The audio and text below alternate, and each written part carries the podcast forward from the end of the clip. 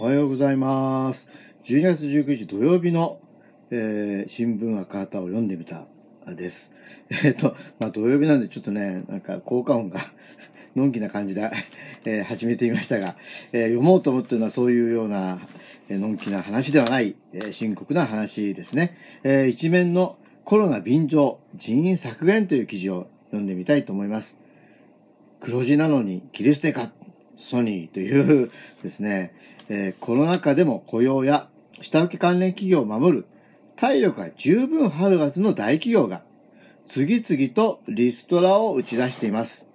普段なら難しいリストラをこの機にやって収益拡大を図ろうというコロナ便乗リストラの様相が浮かび上がってきています。新型コロナの影響でリストラが顕在化し化しており、新たなチャレンジが求められます。えー場を変えて経験、知見を活かせる社員も多いと思うので、社外転身を支援していきます。大手電機、ソニーの開発専門会社、ソニーエンジニアリング、SEG、従業員557人で、10月中旬、在宅勤務している技術者約200人を集めたオンライン会議で突然、上層部から早期退職募集が告げられました。対象は45歳以上、勤続10年以上、会議で希望退職の目標は、の、との質問が出ても人数は言わず、希望者全員対応すると最大限退職者を追求する考えを示しました。技術者はその後、わずか15分の個人面談に次々呼び出されました。廊下すれ違っても誰もがうつむき、言葉を交わす人はいませんでした。面談で労働者の一人は、退職制度に手手を挙げるかと聞かれ、希望しませんと答えました。コロナ禍で再就職先が見つかる保証などはないと考えてからです。しかし今後のキャリアプランを考えてほしいと再考を求められました。2回目の面談で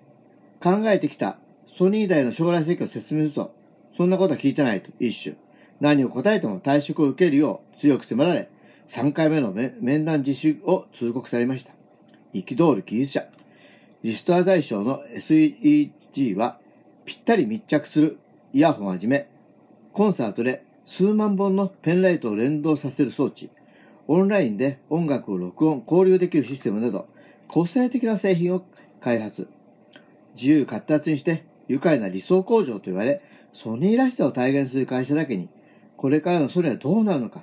その人しかやってない仕事を思うようにどうするのかとの声が聞かれます。ソニーの9月期中間決算は、巣ごもり需要で営業利益500 5461億と。これ9月、あ、中間決算ですね。えーで、えー上半期で過去最高。えー内部留保は3月末の4兆、えー4090億円から9月末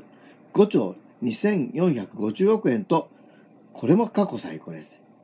会社は、えー大黒字で新新入社員も採用する。なのになぜ私たちを切りすのかと、技術者の一人は憤ります。ということで、一面はここまでなんですが、まあ、これは三面まで続くわけですね。えー、まあちょっと三面はまた別の時に今読もうと思っておりますが、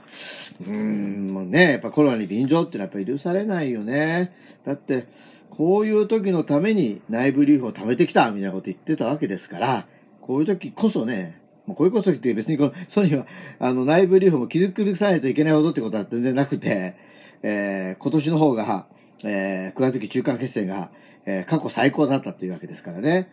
まあ、これは本当に許せない。まあ本当にまあね、でも戦うしかないわけですよね。まあ一人一人では難しいので、やっぱり労働者っていうのはやっぱり団結するしか、まあないなというふうに思います。本当にあのソニーはじめね、あの、我々労働者、えー団結して頑張らなくちゃいけないなということをですね、えーこの記事を読んで思いました。えー今日は新聞赤旗を読んでみた2010 2020年12月19日土曜日の記事を読んでみました。ありがとうございました。